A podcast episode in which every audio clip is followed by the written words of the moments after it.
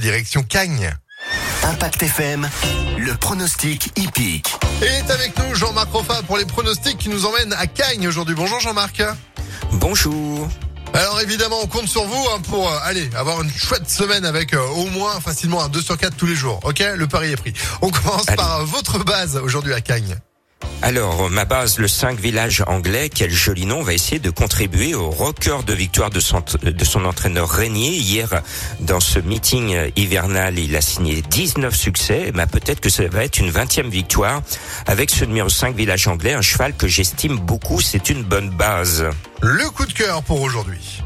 Il se cache en bas de tableau, c'est le 15 Sassika. Euh, elle a tout pour elle, elle est régulière, elle est en forme, elle est lâchée au poids, elle a le 3 à la corde. Sur ce parcours, c'est un avantage. Et elle a l'un des meilleurs jockeys du moment, Alexis Pouchin sur le dos. C'est un joli coup de cœur, ce numéro 15. Eh ben, on le note avec plaisir. Euh, Vous avez repéré un tocard pour ce lundi? Oui, c'est ce que l'on appelle un nageur. Il, adore le terrain lourd, c'est le 12 Manarola. Et hier, euh, sur la région de Cagnes, hier soir, il y a plus beaucoup d'eau, donc le terrain va être lourd, voire très lourd tout à l'heure. Ce 12 va adorer cette piste. Manarola peut corser les rapports. Il est actuellement à 30 contre 1 cote PMU.